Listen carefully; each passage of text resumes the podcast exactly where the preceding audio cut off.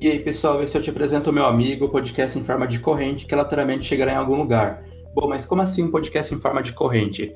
A cada episódio nós conversamos com pessoa nova que foi apresentada pelo convidado anterior. Então, por exemplo, no último episódio nós conversamos com a Bianca e ela apresentou a amiga dela, a Juliane, que nós vamos conversar hoje. Então, o episódio vai, vai ainda assim, cada pessoa é, apresentando uma, um amigo, uma amiga próxima para o próximo episódio. Alguém que ela ache muito foda por qualquer motivo relevante para ela. Então é, é, aleatório por esse motivo. E também, quer dizer, informa tipo, a gente por esse motivo. E, e é aleatório porque nós nunca sabemos quem será a próxima pessoa.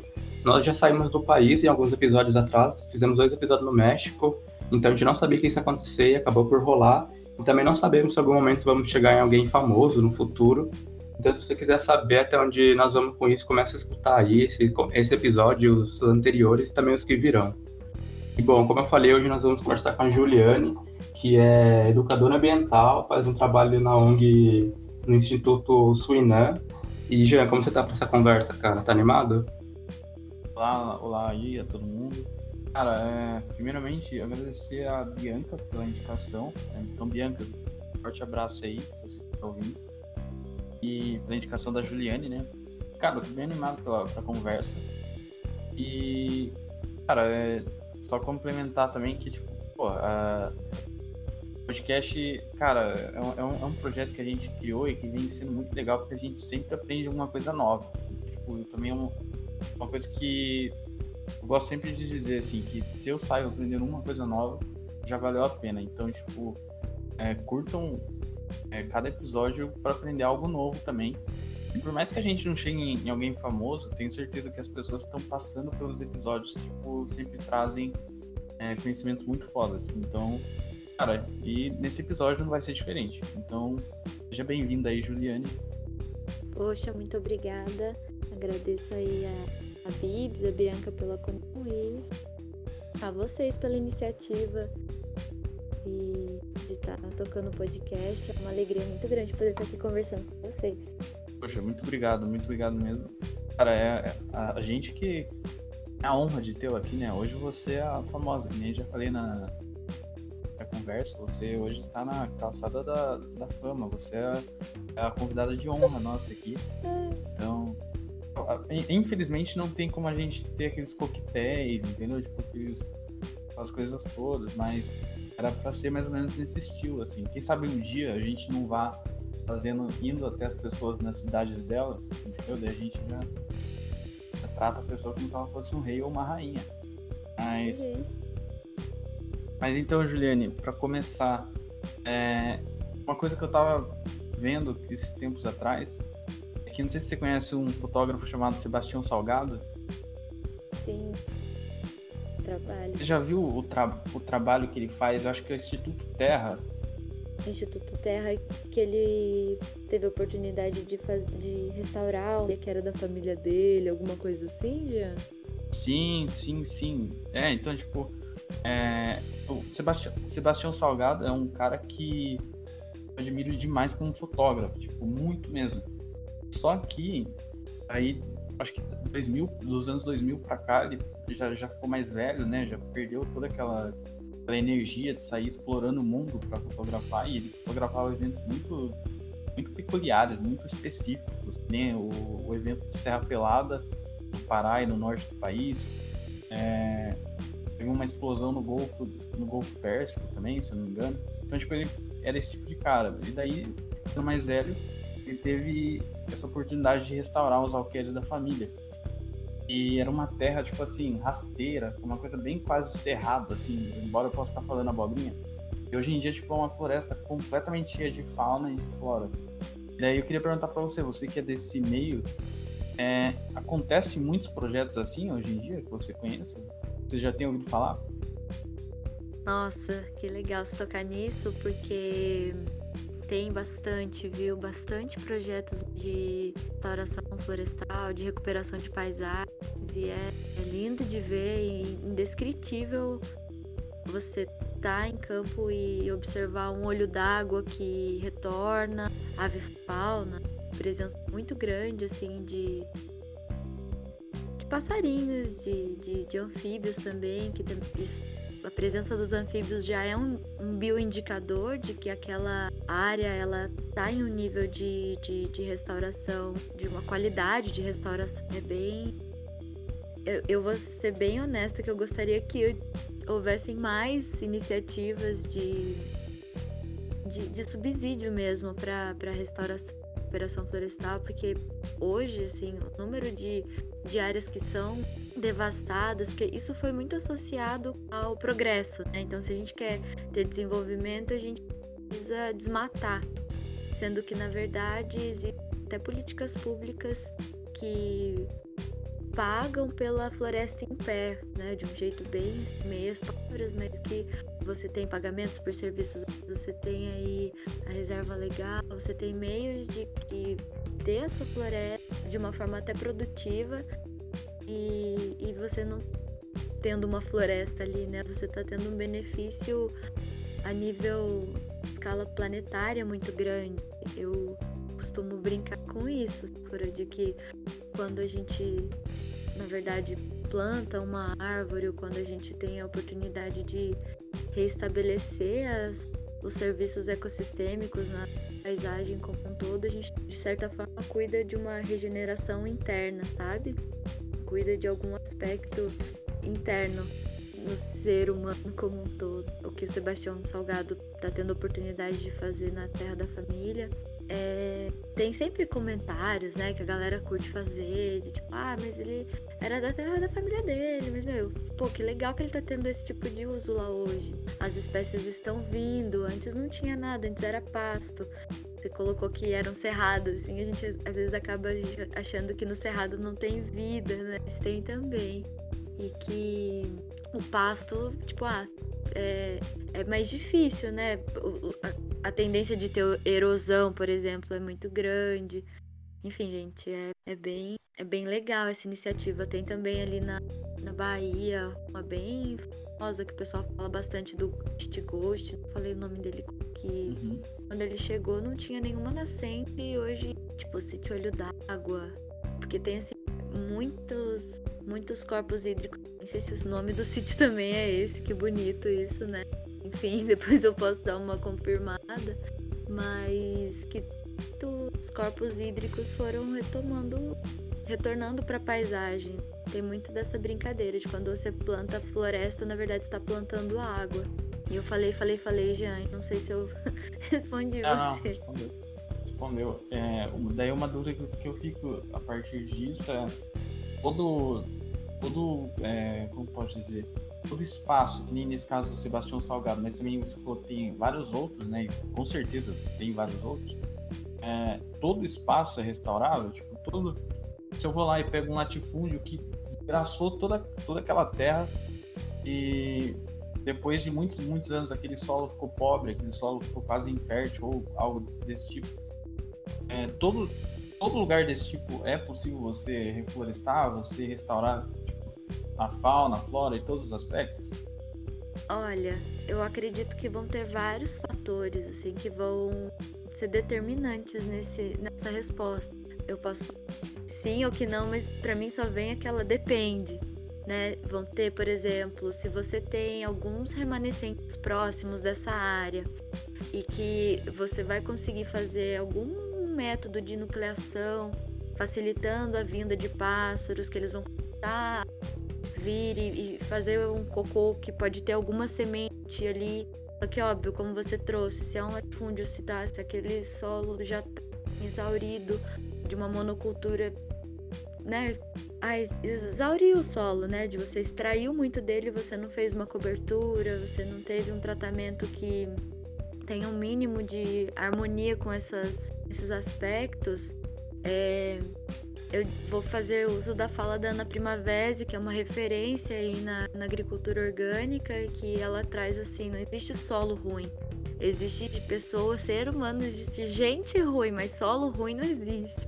Então, assim, diante dessa fala dela, eu acredito que dê para fazer remediações em solos inférteis, é, você tem que ter os tipos de técnica de manejo desse solo, Mas se você quer ter plantio de, de alimento e tudo mais, você tem que alimentar, você tem que cuidar dos solos. Então, já né, me vem que a resposta é, é, é possível. É sim. E, e, e, os desafios vão ser estudados caso a caso. Hoje em dia a gente vê, por exemplo, o pessoal produzindo. Eu vou falar da minha experiência, que acho que fica até mais, mais legal. Na época que eu fiz né, o curso de tecnologia em meio ambiente e recursos hídricos Tec de Jacareí, fizemos um projeto, ainda tem, um projeto que o professor Mário iniciou, que é um núcleo de alfabetização ecológica e permacultura, agro, agroecologia urbana. E, e, nesse projeto, a área que do a área nossa de plantio era uma área de aterro. Então, assim, você cavava, você cavava nem meio metro, já era pedregulho, cascalho, não tinha solo ali, sabe? Era uma, um estacionamento, você imagina da festa da Fapija, que é uma festa típica lá de Jacareí, da região. E, e aí o estacionamento, acho que já dá a entender que era solo batido, né? Cadastro. E, e aí tinha alguns, alguns lugares, assim, do, do, do área lá do projeto que nem grama pegava direito, sabe? E ali a gente foi fazendo plantio, né, de feijão guandu, plantou abóbora, mas antes de plantar não dava para né, fazer direto nesse, plantar direto naquele solo. E a gente fez uma técnica de plantio direto, que foi cobrir o solo, a gente fez o desenho assim de uma horta, formato mandala, ficou super linda, com papelão. E aí por cima do papelão a gente colocou os pedaços de tronco, e colocou matéria seca, né? Então você imagina matéria de poda, de árvore seca, e aí foi fazendo desde dessa poda mais grossa até para uma, uma palhada de grama, as folhas secas. E aí fez um canteiro nessa, nesse formato e um canteiro de 20 centímetros, assim, bem alto, sabe? E aí, para plantar o feijão, para plantar a abóbora, a gente foi e colocou, imagina uma garrafa PET, e aí tudo aquilo de adubo, de terra preta mesmo, de humus, de solo, bem bonitão.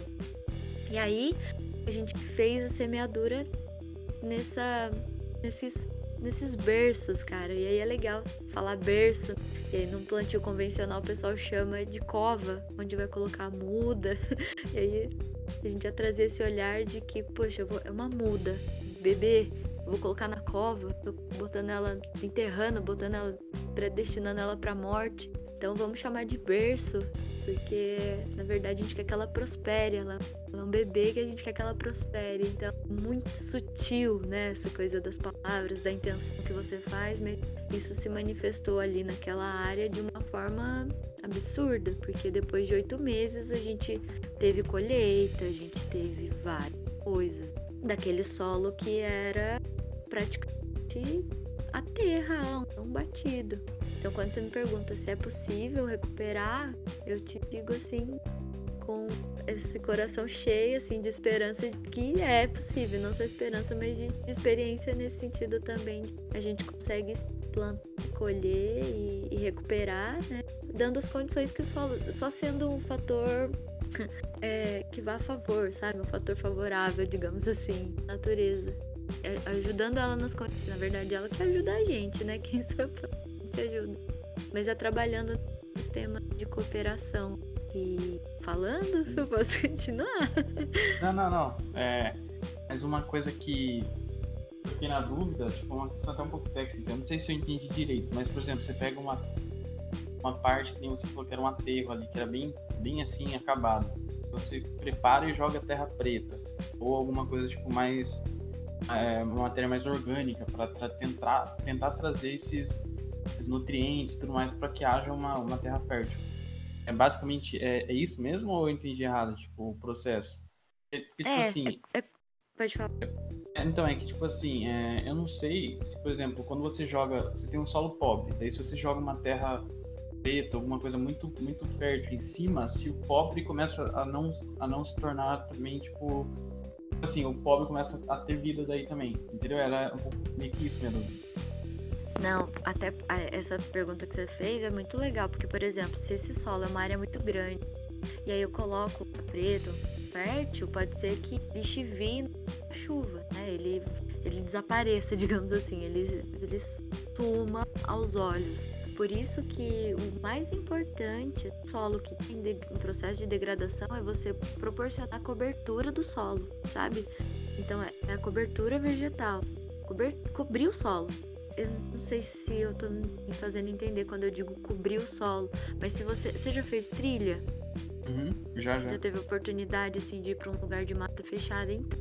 Se você lembrar seu, da trilha, assim, com seus pés se você olhar pro lado, existe uma floresta serapilheira, que é uma cobertura vegetal das folhas das árvores, que é uma ciclagem dos que estão ali, cai o tempo todo, aí vem um raio, quebra um tronco, e aí aquilo vai se decompondo e aquilo que vai nutrindo né, o solo da floresta. E nessas áreas de paz, essas áreas que estão nada, esse processo de ciclagem de nutrientes ele fica muito escasso.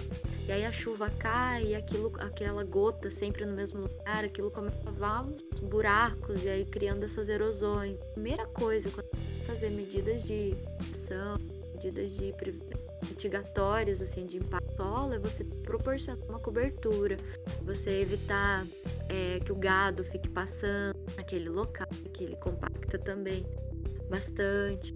Você você vai tendo essas, essas medidas de diminuir esse impacto para que alguma capoeira que te, esteja próxima, alguma vegetação, ela vai por sucessão natural, assim, sucessão ecológica retomando aquele espaço. É, a cobertura Entendi. vegetal, a cobertura do solo é imprescindível.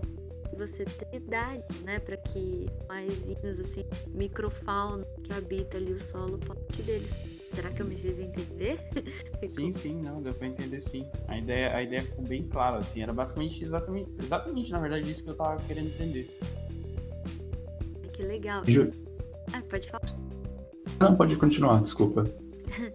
Na verdade, eu já ia trazer para um aspecto pandemia, assim, que convívio casa do Taubaté trouxe, meu pai da minha mãe trouxe para fazer compostagem. E isso foi uma, uma grande virada, assim, uma grande conquista, porque você ter ali esse processo que acontece no solo, né, de, de decomposição de alguns materiais, e aí e surgimento de outros, porque você produz o seu próprio adubo ali, né, costeira. E aí tem o biofertilizante, que é o líquido que você tem, dependendo da que você faz, gera um líquido, né, da decomposição. E esse líquido também pode ser usado para rega das plantas e foi foi muito legal e eu sou uma super adepta. Eu brinco que você já ouviu a palavra da composteira hoje, a palavra da permacultura, porque realmente uma coisa que você vê soluções pequenas e lentas, mas que são aí transformadoras para o dia a dia. Então, Juliana, você falou né, agora da composteira. Eu queria saber de você como exatamente se faz uma composteira. Tipo, isso dá muito trabalho. Eu lembro que já vi um grupo na escola onde estudava que fez um trabalho lá de química ou biologia e eles desenvolveram uma composteira. Eu lembro que eram umas caixas tipo mó grandes, uma empilhada em cima da outra.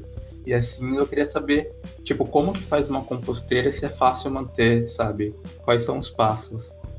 Poxa, Charles, é muito. É, é, eu vou falar, né? É muito simples, é muito fácil, mas ela é, é como um hábito a, a ser inserido no dia a dia, assim, sabe?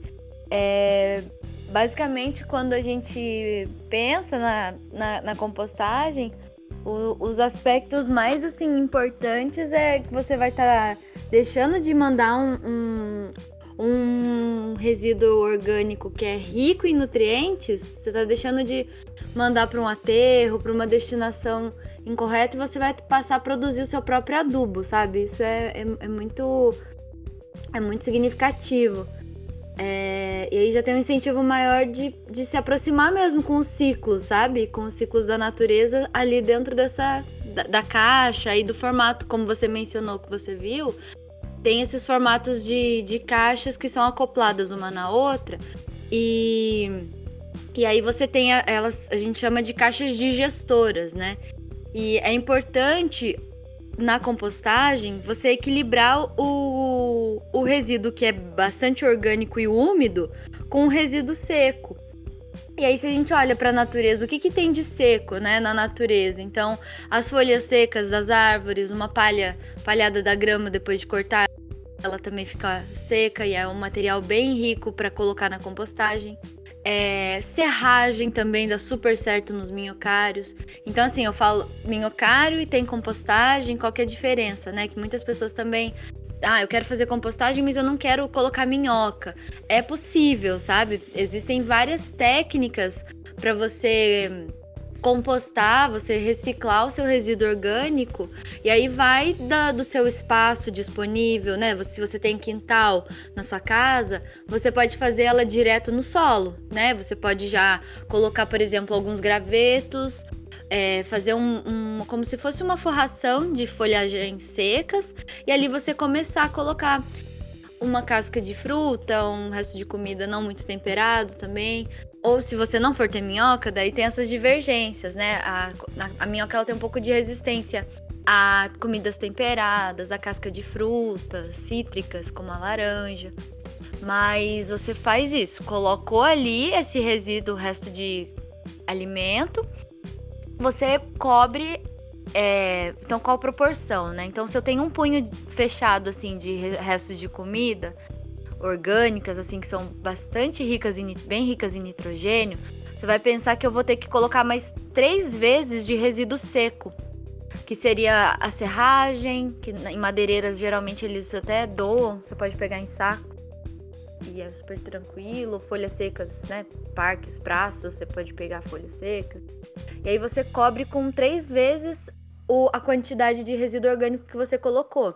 E aí é esse observar, né, e interagir, que daí já solta o gancho do primeiro do primeiro princípio aí da permacultura que que propõe isso, né? Em vez de eu já é, falar, ai, não tá dando certo, ai, tal coisa, ai, é observar o que que tá acontecendo ali naquele sistema, né? Esse sistema é vivo, então, ah, tá dando cheiro, tá vindo bichinhos, e aí você vai tendo essa, essa manutenção constante de colocar o, o resíduo seco, geralmente quando ela tá muito úmida, é isso que você precisa equilibrar esses dois, dois componentes, sabe?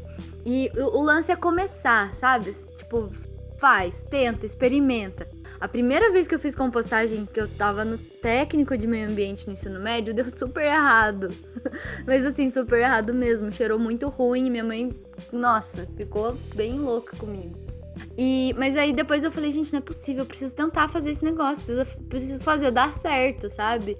E, e hoje eu sou tipo aquela pessoa. Você já ouviu a palavra da compostagem hoje? A palavra da composteira? Porque para mim ela é uma solução em pequena escala que os municípios até se eles quiserem transformar isso em uma política pública municipal, você vai ter muitas vantagens, porque o que é gasto hoje com transporte de resíduos, muitos municípios não têm para onde destinar o seu resíduo orgânico e acabam até utilizando de aterros sanitários de municípios vizinhos e aí isso gera um custo para uma despesa, né, no orçamento municipal que pode ser evitado se eles incentivam a prática de compostagem, compostagens né, é, pátios de compostagem comunitária. E aí você já tem renda de é, geração de renda, você tem assim, consegue com uma ação englobar uma série de outras que vão trazer benefícios assim, não só ambientais, bem como sociais e econômicos, sabe? Então, para mim assim é uma virada de chave, você se propor a putz, tá, vou tentar reciclar aqui meus resíduos orgânicos e vou começar com casca de fruta não tenho espaço, eu moro num apartamento, é muito pequeno. O que, que eu posso fazer? Pega o pote de sorvete, sabe? Coloca ali e aí você já tem que ter uma folha seca ou uma serragem para ir cobrindo, porque realmente se você não cobre, pode ser que tenha um odor de decomposição, né? Ali é uma matéria que vai estar tá se decompondo, então ela vai cheirar um pouco. Eu nem acho que é ruim, mas assim, a gente não tá acostumado, né? A gente põe no sacolinha, fecha, bota no portão, passa um caminhão e leva embora de longe. A gente já nem vê. Mas se você perceber que aquele lixo que fica na pia começa a gerar uma aguinha, né? Que a sacolinha começa. E aí, na composteira, essa seria a terceira caixa, que a gente chama de biofertilizante, né? Ou adubo líquido. Que esse, a decomposição ela gera um, um líquido, né? Do, do, desses materiais, muitos têm, são bem ricos em, em água. E aí nessa esse líquido da decomposição ele vai escoando para a terceira caixa. E ali você pode é, armazenar ele. Tem pessoas até que comercializam esse líquido. E a proporção quando vai usar na planta é um, por exemplo, uma tampinha desse ou um copo desse biofertilizante, você usa 10 copos de água, ou seja, ele rende, que é uma benção. Consegue fazer uso várias vezes com um único biofertilizante de uma leva assim, de, de, de ciclagem dos, desses nutrientes, sabe? E, e, e, assim, é uma. É ver a magia acontecer. Se coloca, tampou a caixa, daqui a pouco o resíduo ele cai pela metade já numa produção de um, de uma, de um adubo, né? De uma terra preta que é muito, muito nutritiva para as plantas. Sim, uma dúvida que eu tinha que você meio que respondeu, mas só para confirmar. Então você só pode colocar comida orgânica na composteira, porque a maioria de nós hoje, tipo eu e aposto que o Jean também, a gente come meio mal, a gente come muita comida industrial e assim.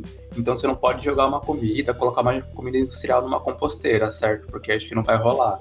E eu falo isso Quando porque você... acho que a maioria das pessoas come, tipo, realmente mal, comida industrializada. E isso não entra na composteira. Quando você diz comida industrializada, me dá uns exemplos. Tipo lanche, isso? É, tipo lanche, eu vou comer, eu compro. Hum, por exemplo, eu não vou. Sobrou um resto de coxinha. Isso eu não coloco na composteira, ou eu coloco. Sabe? Então, frango, por exemplo, né? Carnes. Quando você faz é, é a compostagem geralmente com minhocas, assim, o, o, cheiro da decomposição de, de carne de frango é, é mais forte, sabe?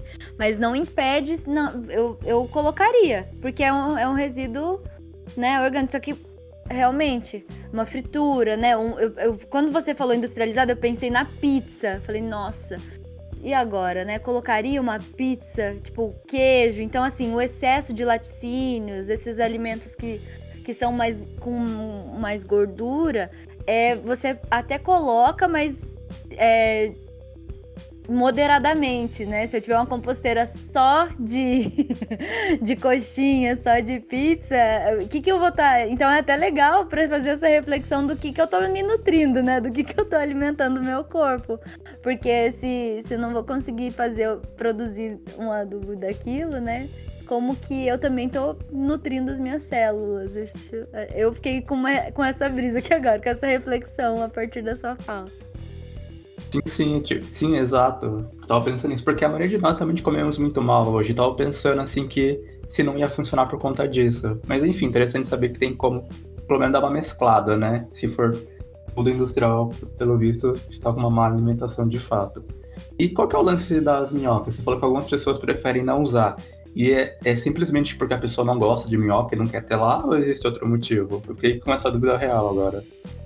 É, de, depende, né? Tem pessoas que têm um pouco de asco, assim, tipo, ah, elas são moles, ai, não sei o quê. E aí não, não, não preferem, optam por não colocar minhoca no, no, na composteira. Então é possível sim você fazer compostagem sem a minhoca. Só que aí o que vai ser produzido não vai ser o humus, né? Porque o humus, ele é, minhoca no processo da, da, da, decomposição, ela, essas que são usadas nas composteiras, geralmente são as minhocas californianas e elas se alimentam da folha de alface, assim, por exemplo. E, e aí quando passa pelo trato digestivo da minhoca, as enzimas elas vão agregando esses nutrientes para aquele produto. Então, nada mais é o humus do que o cocô da minhoca, sabe? E aí, é, algumas pessoas optam porque acham que, ah, então não vou conseguir colocar a casca de laranja também. E isso vai, eu consumo muito em casa e eu quero destinar as cascas para compostagem. Então não vou pôr minhoca porque senão vou ter essa, esse empecilho. Mas as duas caixas que eu tenho em casa, na, na verdade, eu, no, no, meio da pandemia e tudo mais, né? Meus pais moram em Taubaté e eu em Jacareí. Eu acabei levando a minha caixa com minhocas para casa dos meus pais. E as duas estão. E eles já tinham uma lá. E aí as duas estão com minhocas e, e, produzindo super, sabe? E aí as minhocas elas se reproduzem, elas são autorreguladoras, gente, a coisa mais linda isso. E eu vou falando sobre esse assunto, né? É, quando elas percebem que a, a oferta de alimento diminuiu, elas param de se reproduzir. E aí elas né, vão administrando com aquilo de comida que está ali não se reproduzem. Quando a oferta de alimento aumenta, elas continuam reproduzindo. Então é, é um sistema assim bem, bem inteligente, assim, bem, bem bem legal. Eu te respondi, Ah, será? sim.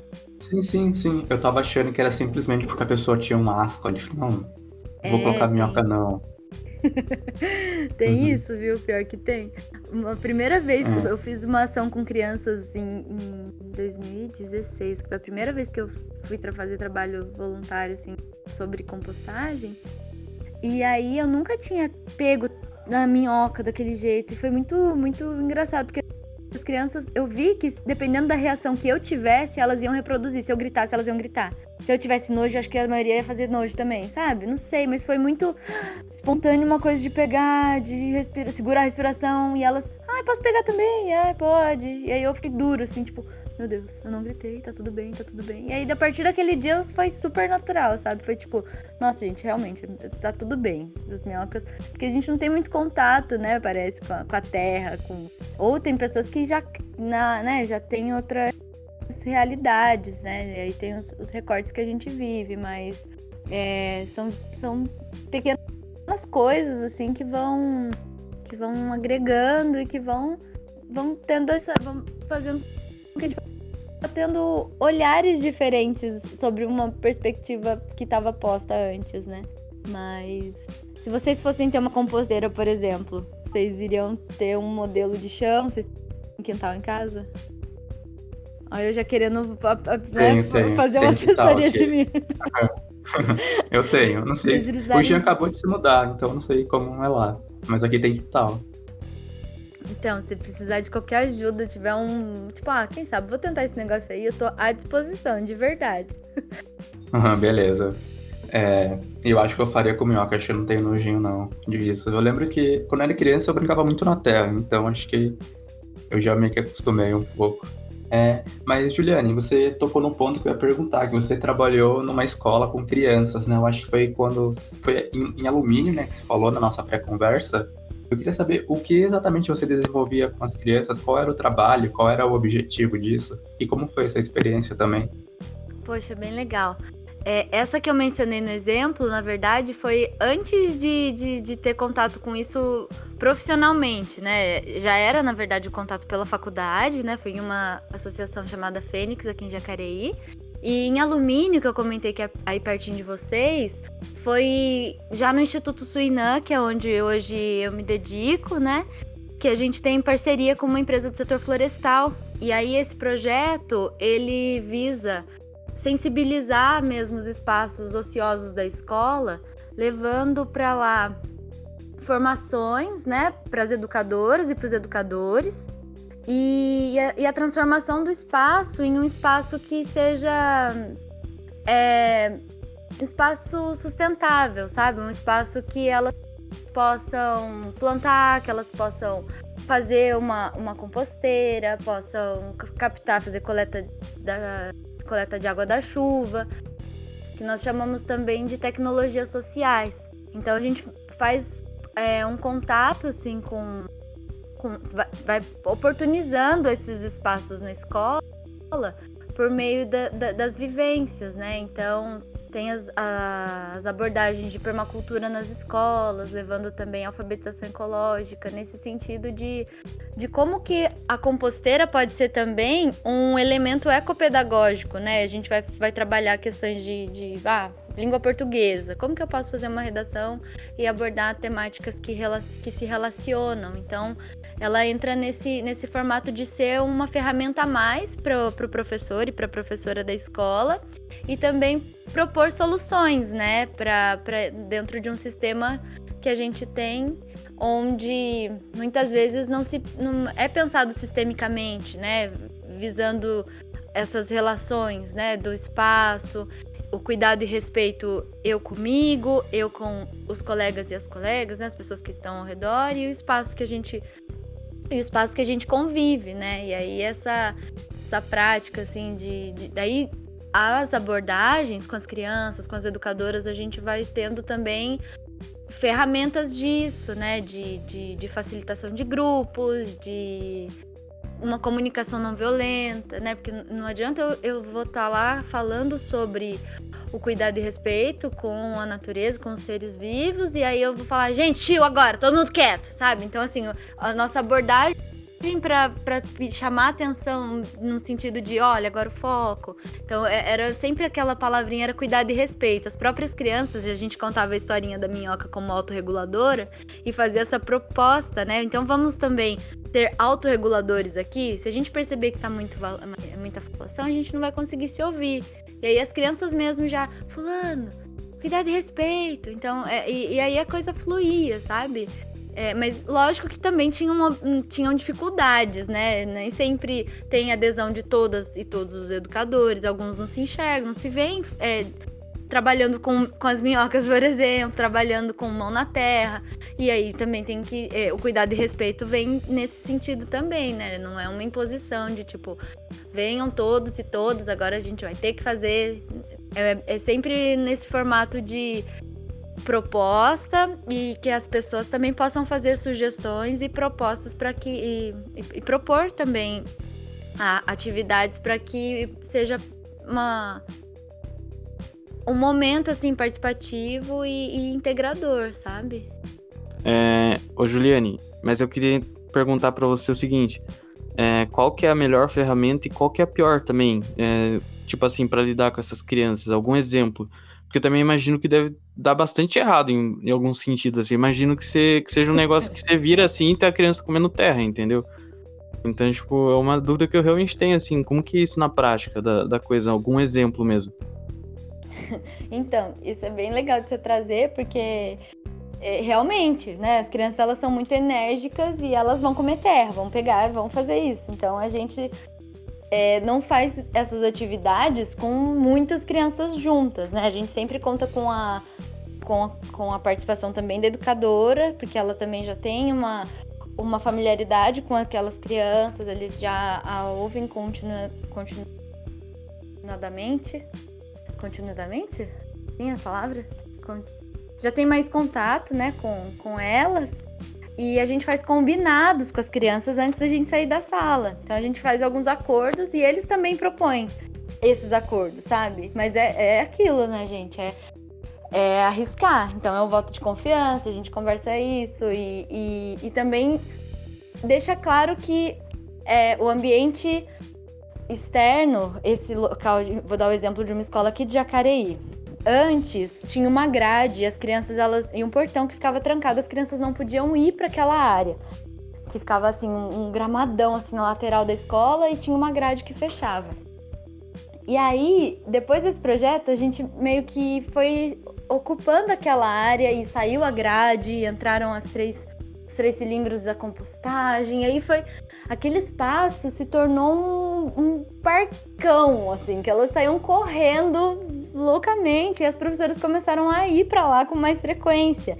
E num primeiro momento gera muita agitação, muita, muita empolgação. É tudo novo e eles querem ficar lá fora, mais fora do que dentro da sala de aula. E, e aí a gente vai começando a, a trabalhar exatamente isso. Olha, então vocês podem vir fazer rodas de conversa aqui, podem fazer roda de leitura, vocês podem usar esse espaço, né? O espaço de vocês. E aí aquilo foi deixando as professoras também mais seguras de levar eles para ambientes para fora de, da sala de aula. Assim como também tinham professores que falavam: não, não vai dar certo, vai ser um desastre, né? E aí ia para fora e elas podiam. A gente já encontrou muita dificuldade de professoras que não ficavam junto no momento que a gente estava fazendo atividade. E aí aquilo demanda energia, né? E a, e a gente faz a vivência, né? É uma, faz uma oficina. Então a temática do dia, por exemplo, vai ser horta. Então a gente, horta, o que, que a gente vai trabalhar? Então aconteciam dentro da temática vários encontros com a mesma turma. Então a gente fazia o um encontro inicial de alinhamento, já levava para fora para conhecer o espaço, e aí era aquele dia que fazia o boom, que eles estavam correndo. Então, e a gente já trazia isso para as professoras, olha, vai acontecer. Nossa, mas e aí a diretora também já estava ciente, o pessoal eles levavam, porque assim, a escola ela aceita o projeto e aceita que vão a gente vai tendo que de certa forma ir lapidando o nosso olhar, né, para esses aspectos de, de controle mesmo, de ai não pode, ai não sei o quê. Então assim, Tá, eles vão se sujar. Tem problema? Se tem problema de se sujar, então traz uma troca de roupa. Então, eu queria perguntar o seguinte. É... se existe essas atividades educativas e de tudo mais também com adultos e ou idosos. Que você já tem ouvido falar alguma coisa assim? É, existe, existe sim. É, é até, são até públicos bem legais também de, de se trabalhar. É, quando você me pergunta sobre essas atividades para adultos, para idosos, me vem até programas que tem na prefeitura aqui de Jacareí, se não me engano é, é o NASF, mas que as, as secretarias elas, elas atuam integradas, né? A Secretaria do Esporte com a Secretaria de Saúde. E, e aí eles faziam oficinas para os idosos dentro, do, dentro das UPAs, né? Desses postos de atendimento, de oficina, sabe? Essas oficinas de, de hortas, de é, canteiros medicinais, sabe? E nessa associação Fênix mesmo que eu mencionei antes, lá tinha essa, essa proposta. E o Instituto Suinã e várias outras iniciativas ofertam também esse tipo de vivências, cursos, para que as pessoas possam se conectar, né, de alguma forma com a natureza que está dentro e fora delas, né? Então, teve uma, um curso que, que aconteceu chamado Jardins Internos, que foi uma formação para professoras e professores do Centro Paula Souza que foi super, assim, teve uma devolutiva muito grande, porque foi uma, uma formação que visava isso, sabe? O meio que desenvolvimento integral, assim, da pessoa no meio que ela vive.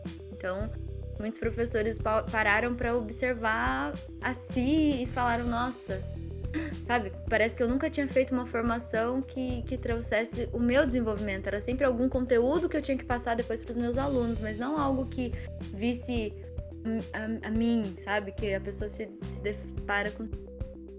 E com os idosos também, eu me lembro aqui, é, tinha um projeto da Horta Mesa, do SESI, SESI. Eu nem sei se eu posso estar falando dos nomes, mas acho que não vai ter problema, né? Mas teve esse projeto. Não, não tem, de boa.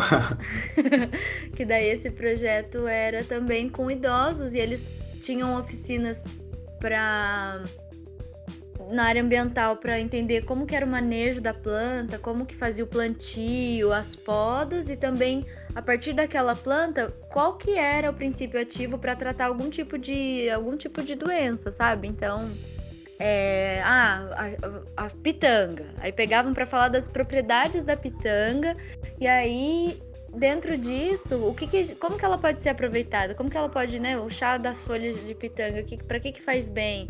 E aí, só que é muito legal porque traz muito um resgate de, de memória, porque antigamente a gente não tinha remédio tão de fácil acesso como se tem hoje, né? Então a medicina tradicional mesmo de povos originários é um, é um resgate das pessoas esses saberes que, que são saberes assim, que se tornam saberes populares porque fica, né, passando de geração em geração. Então, a gente também vê que a, é, a integração da, dos públicos, sabe? Fazer projetos que são transgeracionais, assim, tá sendo super interessante porque você possibilita isso, né? A troca entre as diferentes, entre as diferentes fases de vida, sabe? Sim, é bem legal. Mas existe sim, viu? Você que tava falando de Centro Paula Souza e tudo mais, eu lembrei que você é tecnóloga. E eu queria que você falasse um pouquinho mais sobre o seu curso, assim, como que é? Porque eu nunca, nunca falei com alguém que fez esse, esse curso.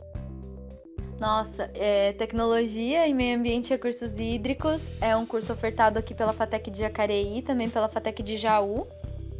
E esse curso, gente, é, ele tem uma abordagem muito, muito prática, sabe? É, o curso ele já acontece no período da manhã, porque visa saídas a campo. Então, as disciplinas nos dois primeiros anos são disciplinas mais gerais, assim, né? A gente tem cálculo, cálculo 1, cálculo 2, tem estatística, tem sociologia, tem um, um apanhado, assim, de, de, de disciplinas base, né, digamos assim, e depois entra em, em áreas mais, mais específicas mesmo da questão ambiental.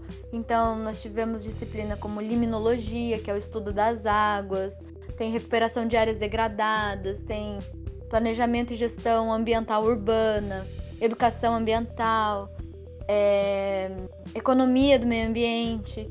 Então, assim, ele é um curso que as disciplinas elas dialogam muito com as questões atuais que a gente tem, sabe? E, e que também prepara você para aquilo que você. Vamos supor, eu eu me encontrei assim nessa parte de, de, de, de oficinas, de, de, educação ambiental como um todo. E durante a faculdade eu tive a oportunidade de fazer estágios dentro da faculdade, eram estágios assim com os próprios professores, né, como se fosse uma optativa, e que você já tem essa aproximação, sabe, com, poxa, gostei disso, né, essa parte de fazer oficinas participativas, de ouvir as pessoas, de entender quais são essas dinâmicas, como que flui.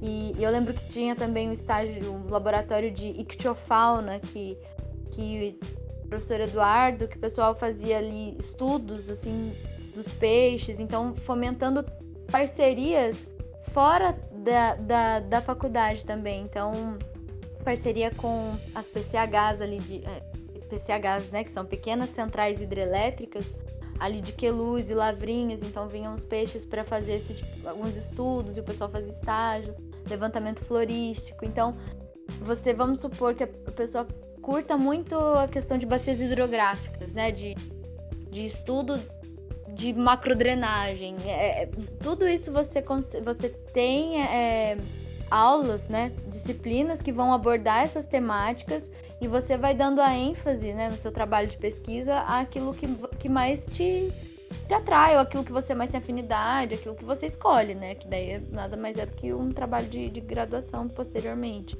E eu vejo que a área ambiental como um todo ela é vista com muito ainda pessoal fala, ah, é uma área complicada, é uma área isso. Ou então falam, ah, é uma área que é, vai ter bastante trabalho no futuro, e aí parece que esse futuro já chegou, né? A gente, na verdade, fala-se muito sobre as questões ambientais, mas como que de fato a gente propõe medidas que solucionem as, as problemáticas, né? Eu tive um professor na, em ecotecnologia que a gente. Ele falou assim: gente já. Pessoal, já existe solução para todos os problemas do mundo praticamente, né? Então temos o carro movido a água, movido a energia elétrica, mas o interesse em tornar isso acessível, o, né, essas brigas políticas que existem acabam sendo também um impeditivo para tornar isso algo realmente, né, funcional, digamos assim. Então, é, é bem, é, para mim foi, foi um curso assim que, que me, me trouxe essa, essa certeza de nossa, que legal. Eu, eu, eu tenho um amor assim na Fatec que eu falava, ai, cara, eu quero vir dar aula aqui depois, sabe? Eu, eu tive um encontro assim com profissionais incríveis e, e, e, possibilidades também. Me abriu um leque de, de, possibilidades. Putz, eu posso atuar como, como consultora, né? Socioambiental, eu posso atuar no poder público, assim como eu tenho feito na, na organização da sociedade civil, é, prestando trabalhos também com uma com a MEI que eu tenho. Então, assim, a gente vai. Você vai é, encontrando meios de poder exercer mesmo, né? Aquilo que você Agora vocês ouviram o barulho da moto? Agora sim, mas só vai, não tem problema não. Tá, é, você vai encontrando meios de exercer aquilo que você. Que, daquilo que você quer trazer para o mundo, né? Então, foi na faculdade também que eu tive a oportunidade de, de participar do, do núcleo que eu já comentei antes, da, o núcleo de alfabetização ecológica, né? E agroecologia urbana. Que, que ali a gente, putz, foi vivenciando transformações no espaço físico, mas parecia que não era só o espaço físico que estava mudando, tinha algo internamente que estava mudando junto daquele monte de, de planta crescendo, algo que tinha que ser podado, e aí você percebe que tem algum comportamento seu que também precisa de né, dar uma maneirada, sabe? Então você vai trazendo essas, essas relações para perto e, e se percebendo enquanto enquanto passageiro, né? A gente tá de passagem aqui na vida e como que a gente faz essa passagem, né? Como que a gente uhum. passa aqui é... aqui, né? Gerando coisas bons frutos, né? Plantando coisa que, que agregue não só para si, mas para um coletivo que a gente faz parte. Sim. É, o Juliane, você falou que a Fatec abriu um leque de possibilidades, de portas e de experiências absurdas. É, e eu fiquei curioso, teve, teve ou Eu acho, que, eu acho que teve, mas assim, qual foi a experiência mais doida que você já teve dentro, desde que você entrou nessa área? Assim, tipo, é, alguma coisa que você foi visitar e era muito. que você nem imaginava que existia, ou alguma coisa assim? Hum. Nossa, gente. Alguma coisa que eu. Tá, que eu nem imaginava. A primeira vez que eu fui num, num aterro sanitário foi, foi junto da faculdade. Foi uma coisa assim que eu fiquei chocada com a dimensão daquilo, né? Eu acho que é por isso que eu tenho essa, essa questão com, com resíduos sólidos de, tipo, olhar e falar, meu, putz, isso aqui não é lixo, sabe? Tipo, lixo não é lixo, pra onde tá indo isso? Porque o, o aterro em si, meu, a gente tá, né? Aterro, o que, que você tá fazendo com o resíduo? Você tá aterrando, sabe? Então ele é um passivão gigante, assim. Eu ficava. E aí, minha cabeça, né, num lindo mundo de imaginação, já ficava, né? No lindo mundo de Bob, imaginando aquilo, porque o controle, né? O, o aterro ele precisa. É, quando eu falo de aterro, gente, eu me refiro a um aterro sanitário. E aí o aterro sanitário ele vai ter essas medidas de controle, né? De você ter uma manta que impede contaminação do solo e do lençol freático, você tem a captação do gás metano que é gerado na decomposição. Então você tem uma série de fatores e não são todos que são assim. Então imagina, né, as condições trabalhistas de quem, né, nem trabalhistas, porque se você tem aterros que são meio que clandestinos, as pessoas elas vivem em condições insalubres, né, trampando naquilo e, enfim, é, eu acredito que, putz, aterro foi, foi um. E aí eu lembrei aqui agora de um outro aterro também que eu visitei e os caras não faziam a, a triagem, sabe? Não separava resíduo reciclável de, do que. Chegava e aterrava direto. Eu fiquei, caraca, então às vezes você tem renda aqui, porque muitas pessoas hoje trabalham, né, com isso.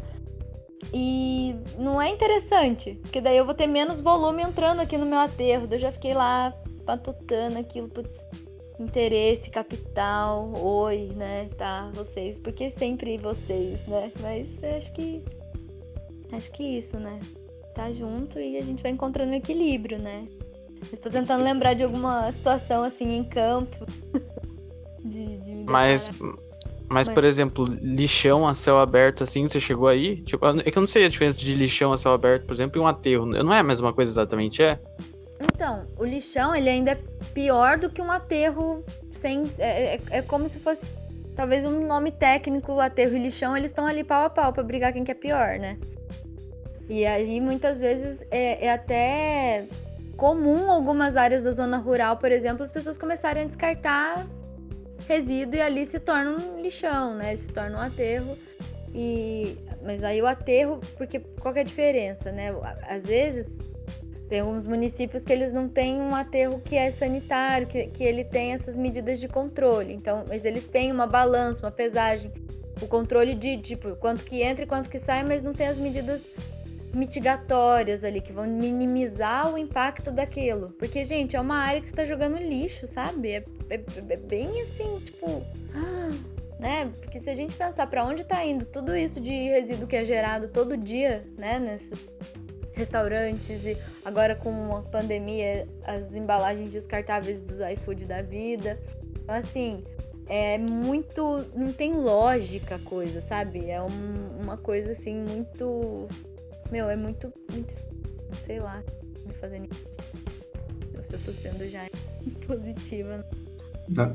Não, mas essa questão que você falou do que a, por exemplo, você visitou o aterro e não tinha separação do lixo e tal, e eu vejo que essa separação do lixo às vezes é muito falha, porque tem lugares que tem lá, tipo, cada aquela separação por cores do lixo. Mas eu já vi várias vezes a galera pegar os sacos de cada um e jogar tudo junto depois, sabe? Fica, meu, é, absurdo ter uma separação prévia, mas depois você indo lá e colocando tudo junto. Então eu vejo assim, que, e parece que rola muito isso, porque eu já vi em vários lugares, eu vi na faculdade, tipo, onde eu, onde eu trabalho. Tipo, no final vai tudo pro mesmo lugar. Você fez a separação prévia, mas, tipo, meio que é falho. Sim, não tem essa, essa conexão, né, entre os pontos, porque aí você, tá, você fez lá, investiu uma energia para ter essa separação, e aí a própria, o próprio, não sei se o serviço de coleta vai ser da prefeitura ou se vai ser terceirizado, mas não tem essa, esse entendimento de que, putz, esse resíduo no dia de hoje é só reciclável, é só resíduo é só resíduo orgânico e, e, e demais, né? E isso é muito. Isso é falha, né? É falha de gestão, é falha de, de comunicação, e, e, e são falhas que existem né, em pequena e grande escala. E que eu ainda sinto muito de não ver ser de uma forma eficaz, sabe? Porque a gente tem aí uma legislação desde 2010 que traz a abordagem dos resíduos sólidos, traz os tratamentos, traz responsabilidade compartilhada, traz vários aspectos, mas e aí, como que se implementa isso, sabe? Então, às vezes pode né, é, teve um tempo para os municípios se adaptarem, aí para gerarem os seus planos municipais de resíduos. E aí tem o resíduo de construção civil, por exemplo, que a gente nem mencionou ainda, né? Então é uma, é uma problemática muito grande, né, de se pensar. E, e também se for pensar que é uma. Hoje em dia a gente vive muito nessa sociedade de consumo, né? De que é, você tem aí alguns eletrônicos uma certa, né, tipo, obsolescência programada, que depois de tantas impressões ela deixa de funcionar. Então já, já deixando as coisas mais. mais. É, vai quebrar rápido e vou ter que comprar outro, né? Então você já não tem mais uma coisa que dure, né? Não são tão duráveis. Então como que como que é isso, né? É uma, é, um, é um buraco assim que você vai adentrando e, e se deparando com situações que você fala, gente, o, o buraco ele é muito maior do que a gente imagina. O buraco muito mais embaixo. E eu não vejo assim eficácia, vontade de fazer o negócio funcionar de verdade, sabe? São municípios assim que você consegue contar no dedo. E aqui na região eu sei que Guararema é um que faz uma um trabalho legal, assim, com uma cooperativa do município. Então, é, Salesópolis também está com algumas iniciativas de fazendo lojinha do, do bem, então fazendo circular até uma moeda local ali junto das pessoas. E, e são esses tipos de iniciativas, não só das prefeituras, mas de, de organizações da sociedade civil e coletivos. O pessoal tem tem se movimentado nesse sentido para trazer opções, né? Porque muitas vezes a gente acha que, putz, isso é o que está posto, é o que temos. Mas, assim, trazer para o conhecimento, trazer para uma, uma forma acessível mesmo, né? Do dia a dia, algo que, que você consiga diminuir o seu impacto, né? E, e, e também a melhoria da qualidade de vida, que acredito eu que seja aí pilares quando a gente fala sobre isso. Sim, é, de modo geral a gente lida muito mal com lixo, né? Tipo, eu mesmo admito depois que o caminhão de lixo passa e recolhe o lixo de casa, para mim o lixo entra num portal assim que ele não causa nenhum problema, sabe? Mas de fato, quando eu começo a ver notícias, pesquisar, eu falo, meu Deus, que caos, sabe? A gente tá jogando um monte de lixo no mesmo lugar, não tem infraestrutura nenhuma, sabe? Vai dar uma merda gigante daqui a um tempo. Hoje já tá dando, né? bem isso, né? Hoje tá dando. Sim. Ô, Juliane, mas eu queria te fazer uma pergunta. Você já falou bastante sobre que ia trabalhar nessa escola, nesse projeto. Você falou que queria, queria um dia dar aula na FATEC. Na pré-conversa você comentou algo sobre aula de inglês. Eu não lembro se você, se você deu aula, se você estava fazendo aula de inglês, mas pelo visto você já flertou bastante com, com essa área. Eu queria saber, você nunca pensou em ser professora? Sim, eu, eu na, na verdade, eu flerto com essa área. Eu, eu acredito que, que a educação seja assim uma, uma porta, né? Uma oportunidade de transformação de, de, de realidades, né? E eu, eu fui professora de idioma, de inglês, durante aí acho que dois anos, dei aula em minha escola de inglês em Taubaté. E eu fui voluntária também em um projeto como professora de inglês. E eu gosto muito de idiomas, sabe? Eu tenho uma certa. Não sei se é facilidade, mas eu, eu, eu, eu gosto de me comunicar. E aí eu, eu trabalhei em navio, não sei se eu comentei com vocês antes na, na pré-conversa. E aí, quando eu trabalhei no navio, tinha aulas de italiano pra gente fazer lá também. Então, eu, eu falei, caraca, isso é... E aí, até é uma coisa que ontem eu conversei com aquela turma da que o professor Gerson me colocou em contato para falar sobre possibilidades e tal e trouxe essa questão do trabalho no navio. E gente, já faz oito anos que eu navio. Eu embarquei, eu tinha 19. Né? E, e, foi muito engraçado pensar sobre isso, porque foi me, foi me remetendo a uma série de, de coisas que eu falei, nossa, eu preciso me conectar com isso, né? Era uma coisa que eu gostava tanto de fazer e hoje parece que eu tô tão distante, parece que hoje eu tô tão assim, acomodada em alguns aspectos, né? O que que, que, que tá acontecendo? E. Mas assim, é uma, é uma, é uma possibilidade. Eu acho que educação, assim, é, ainda mais agora que a gente está inovando, né, dessas formas de durante a pandemia, aprendendo, se refazendo, eu, eu acho que está tendo esse convite de olhar e falar, putz, o que que, que me faz, né, pulsar, assim, o que que me traz um ânimo na vida e eu sinto que esse contato, aprender, sabe, esse contato com pessoas é algo que me me traz bastante ai, afeto. Me toca bastante. Sim, sim, mandar aula é uma experiência muito diferente. Eu já dei aula em cursinho também. Você falou que já deu aula num projeto, imagino que seja algo parecido. Sim, e algo legal. bem bacana.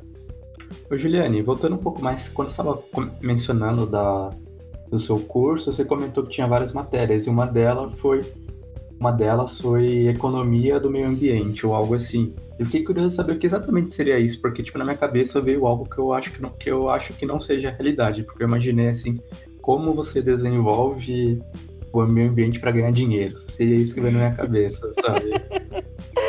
Ai, não, é, o que não é é essa opção que você, que você que você pensou. Bom, primeiro a gente estuda os sistemas, né, de como se faz essa, como gira, digamos assim, a, a economia. E, e eu lembro que a, a, a- a minha turma em específico, a gente tinha uma certa Ai, eu não sei se é a palavra mais legal de se falar, mas era assim, meio defasado nessa parte de, de entendimento, de, de, de funcionamento mesmo básico da economia. Então, foi bas- despendido bastante aula para trazer um certo nivelamento de, de, de como funcionam essas coisas de, de macropolítica, né? De você ter esse entendimento de, do, do próprio neoliberalismo, de como que funciona as, as relações internacionais para algo que a gente pode ter de, de, de, de pequenos, pequenos ciclos, né? Porque hoje a gente vê que é, se você for pôr na ponta do lápis, é insustentável você comprar um coco que vem do Nordeste, sabe? Ou que vem de um outro estado e chega aqui. E como que a gente, como que a gente torna isso, né? Como que você possibilita redes no local? Ah, mas a produção não vai ser daqui, então como que isso vai se estender em outros ciclos também, né? Eu eu tô tentando acessar assim o que que a gente o que de conteúdo mesmo a gente pegou, porque isso lidava diretamente com questões políticas e, e foi bem delicado. Lembro que na sala não conseguia ter um, um certo deslanchar, sabe, a- algumas temáticas, porque ficava em alguns conflitos partidários também, sabe? Então, pessoas que já viam. E, e meio que, putz, você tá lá, você tá estudando, você tá aprendendo, você tem que meio que se abrir para visões diferentes da sua, né? Ter um exercício de tolerância e, e de escuta ali. né?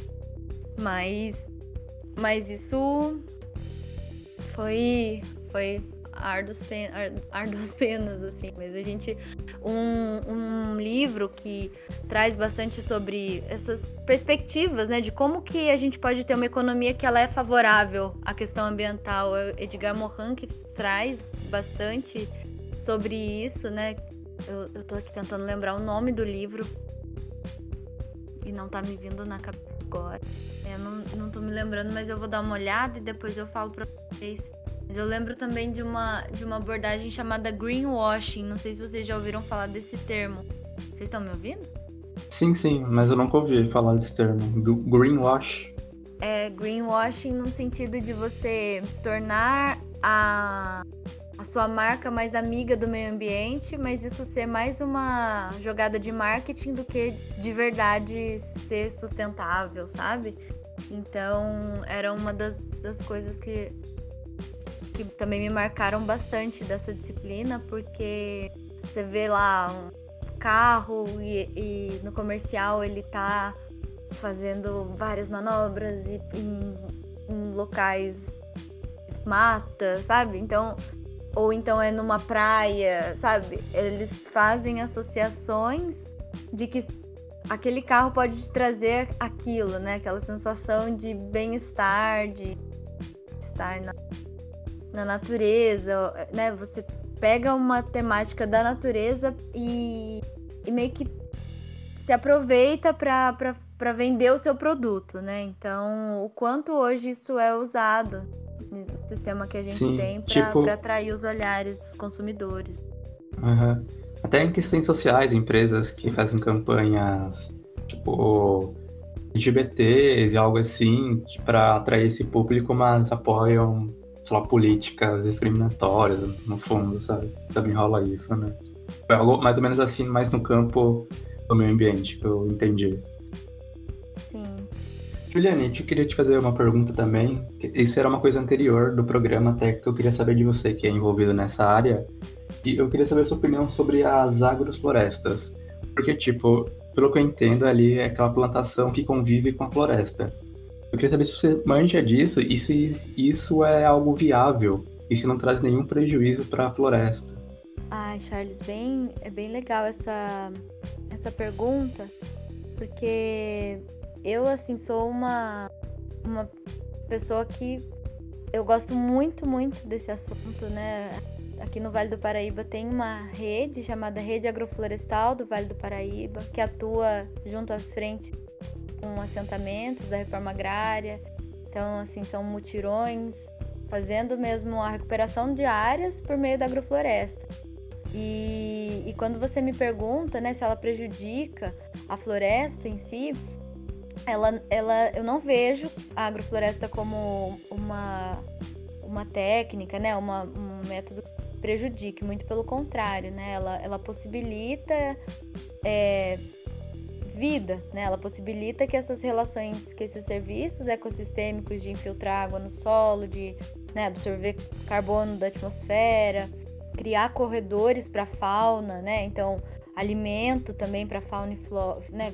Diversidade de flora também é, é, é, é muito mais benéfica do que do que maléfica, mas isso eu estou dizendo de um sistema agroflorestal é, que eu entendo que seja de sem uso de insumos né, de defensivos agrícolas, né, sem uso de gradear solo, que faz um, um, um trato do solo visando matéria orgânica no solo, né, e não é, insumos que possam contaminar ou gerar algum tipo de prejudicar mais do que, que contribuir. E, mas tem assim discussões que eu percebo que ainda estão muito distantes. Quando a gente fala em área de preservação permanente, por exemplo, você não tem essa inserção, porque quando coloca agrofloresta, eu estou pensando em produzir alimentos, né, de ciclos curtos, como mortaliça e tudo mais mas não só de ciclos curtos, né? Na agrofloresta você pode planejar algo que você vai colher daqui 60 dias e algo que você vai colher daqui 20 anos, dois anos, né? Então é todo um planejamento da paisagem e contando com que ela vai estar tá sendo manejada com frequência também, né? Que você vai ter ali é, pessoas que vão estar tá, é, atuando junto da natureza, né? Porque nada mais é do que vir fazer uma poda para devolver biomassa solo, sabe? Mas tudo isso é precisa sim ser considerado as espécies que são nativas para que você não tenha também uma espécie invasora ocupando espaço. Só que dentro da própria discussão da agrofloresta, essa temática de espécies que são invasoras, por exemplo, é, é, a gente é um invasor, né? Se você for fazer esse tipo de leitura, já traz o ser humano como também é um ser que também ocupa paisagens. Então, se você faz um manejo controlado, é, impedindo com que elas se alastrem e prejudiquem também, é, é, é desejável. Mas ainda tem uma. Eu sinto, né? Percebo do, pelos fóruns que a, a, gente. Eu falo a gente que eu me vejo tanto na rede agroflorestal quanto no Instituto Suinam, mas compondo essa, esses, esses círculos, a gente tem essas, essas discussões de como que a gente vai propor manejo em áreas que são de preservação permanente, onde é desejável que não tenha ocupação do ser humano. Mas aí a gente tem lá beira de rios que estão sendo assoreados, que estão sendo. estão bem danificados, né? Estão precisando de um certo manejo e que você não pode ter a inserção em função de, de, de, de, legislação. Então, como que faz esse meio termo, né? Como que você não deixa de, de, de plantar e, e, e, restaurar, mas também ponderando, porque existe, existe essa, essa, essa necessidade, né, de, de, se, de, de se recuperar, de se restaurar as paisagens para que a gente possa ter aí um, um mínimo de ciclos sendo renovados. Mas o, e o ser humano hoje se, se reinventar enquanto ser habitante, né? Porque a gente acaba muito mais destruindo do, e, e usufruindo, vendo tudo como recurso e não como algo de direito mesmo, né? Como que é. Nossa, gente, eu tô viajando na maionese, será? Tá dando pra entender? Sim, tá de boa. Tá. Fica tranquila. Eu tô sentindo que eu já tô indo pra uma coisa de direitos da natureza, sabe? De tipo, o rio é vivo. O... é, e aí vai ficando, né? Vai perdendo a, a, o fio da meada que, que, que foi o seu questionamento de tipo, agrofloresta, ela é benéfica ou não pra floresta, né? Você tem algum tipo de, de familiaridade com o assunto. Então, assim, o que eu posso dizer é que elas restauram não só a paisagem, mas também muitas relações, sabe? Ela entra aí como um, como um aspecto de, de, de, de retorno mesmo para a paisagem, algo que está que tá sendo só extraído sem pensar a longo prazo isso, sabe? Então, e tem tido bastante bastante vertente, né? Bastante posicionamentos também de, de, de diversos e eu acredito que se a agrofloresta ela não menciona povos originários, ela não traz essa questão de, de cobertura do solo, né? De você ter um, um, um manejo que, que não seja só de extração da natureza, mas sim de, de puxa, essa, essa couve a gente não vai colher porque vai deixar para as lagartas, sabe? Então é um bem comum, assim, de você comungar mesmo com, com a natureza, de você ter esse entendimento de que você tá ali pra, pra aprender com, com, com ela, sabe? Eu não sei se eu me fiz entender, porque viagem não é muito fácil. Sei né? sim. Sei sim. Ai, Jean, é... que bom que você falou, Jean. Você tá mais tranquilo. Pô, eu tô mais tranquilo sim. é, então, Juliane, a gente tá já meio que chegando ao fim. É, após vários perrengues e problemas técnicos para gravar é, ao longo desses dias. Então, queria te perguntar uma pergunta que já fiz em alguns episódios. Qual o seu livro favorito e filme e ou série? Você que decide daí você prefere uma, falar uma série ou filme ou aquele que você indicaria para as pessoas, relacionado ao tema ou não, entendeu? Hum, que legal. Olha uma oportunidade. Um livro. Bom, eu vou indicar o livro que, que foi o último que eu li que eu gostei demais da conta, que eu achei que foi uma leitura muito muito proveitosa, que é um livro da Bell Hooks, que é o Feminismo é para Todo Mundo, e traz políticas, assim, traz formatos que ocorreram no, nos Estados Unidos. E foi uma leitura assim muito muito leve de conteúdo muito muito muito transformador sabe? Que eu falei todo mundo poderia ler esse esse livro. É, você pediu livro série filme série ou filme, ou até os dois, se quiser. Se você realmente tiver duas, uma série e um filme que você ame mesmo e queria indicar os dois, então também seja livre. Tchan, tchan, tchan, tchan. Eu não sou muito, gente, de, de filme e série, acreditem? Acreditam nisso? Não sou muito de, de TV e série, mas deixa eu ver, uma série. Tem documentário? Curto. Gosto. Eu indico um, um documentário, aquele que, tipo, que você realmente fala, ah, todo mundo deveria ver esse documentário, entende? Beleza. Hum, tá aqui. Vamos lá. Você tá indo aí? aí eu, tô, eu tô aqui pensando. Ah, tá, só pra garantir só. só pra garantir. Só pra garantir que não teve uma terceira saída, né? Misericórdia. Poxa. Eu tive ah, mas... que assistir aquele documentário pra uma matéria da faculdade, o Conspiracy. Eu tive que fazer um É. Não sei se Cara, você assistiu esse. Eu não assisti, o meu irmão ele fala muito, falou muito sobre esse filme. O que eu assisti foi o que tá me vindo muito na cabeça, mas é minimalista, mas não, não é ainda aquele, sabe? Eu não sei se vocês assistiram recentemente Professor Polvo, que tá no Netflix. E é um que Não, não conheço. É, eu, eu não vi também não.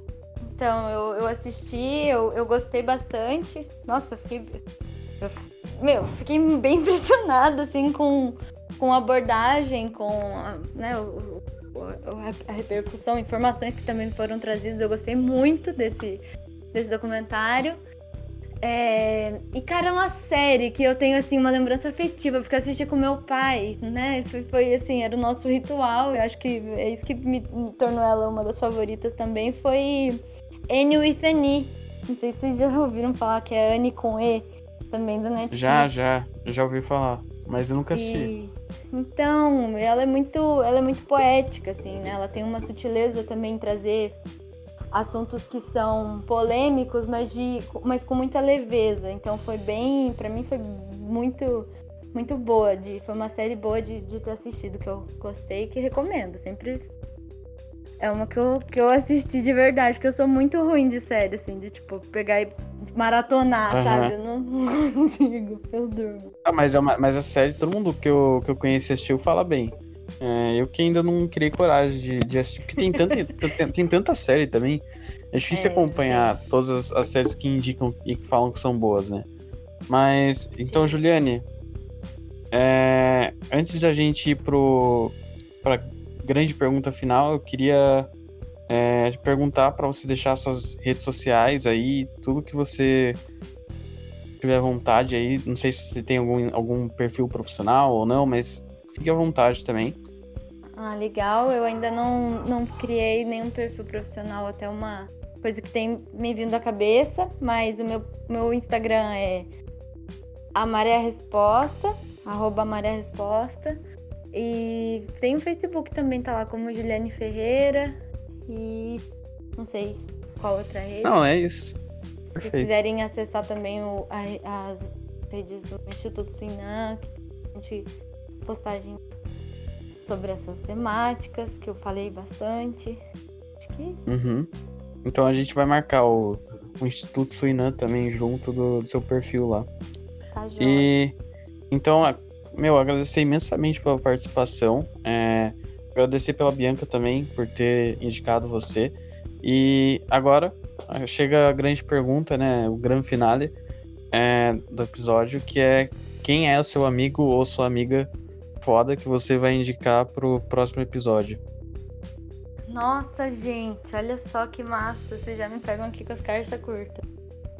Uhum. O próxima, a próxima amiga que eu vou indicar aqui para o episódio é a Ana Júlia.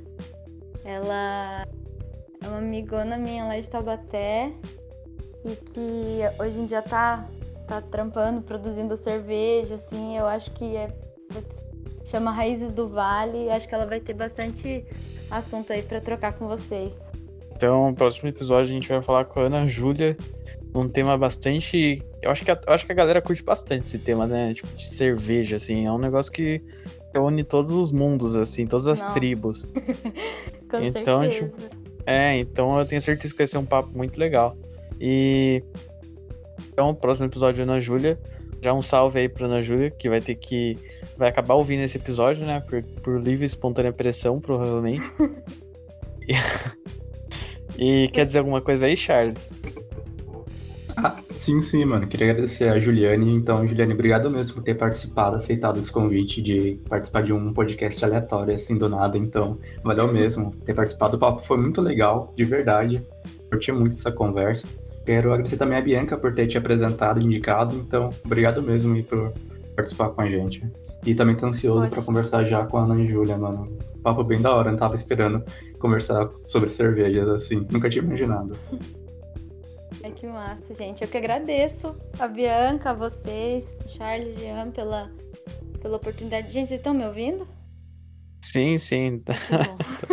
Traumatizou. Eu fiquei pouco traumatizada de estar falando e daí ficar num barco absurdo. Mas tá tudo bem. Eu agradeço muito. Eu, eu fiquei muito feliz, assim, com a iniciativa de vocês. Eu acho que uma iniciativa que aproxima as pessoas e, e as pessoas, nesse momento de pandemia, é algo que, que deixa o coração mais quentinho. Então, sintam-se aí abraçados e saudados por isso, pela iniciativa de vocês. Sério, muito legal.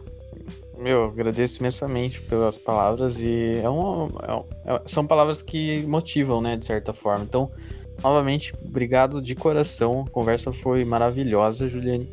E vamos para mais um episódio. No próximo episódio, provavelmente estaremos com a, com a Ana Júlia falando de cerveja, então. E é isso aí. Boa noite a todos, bom dia, boa tarde, né? Dependendo do horário que vocês vão ver aí, ouvir. Vão ver, não, ouvir. E. Então é isso. Tchau, tchau, gente. Falou, gente. Tchau, tchau.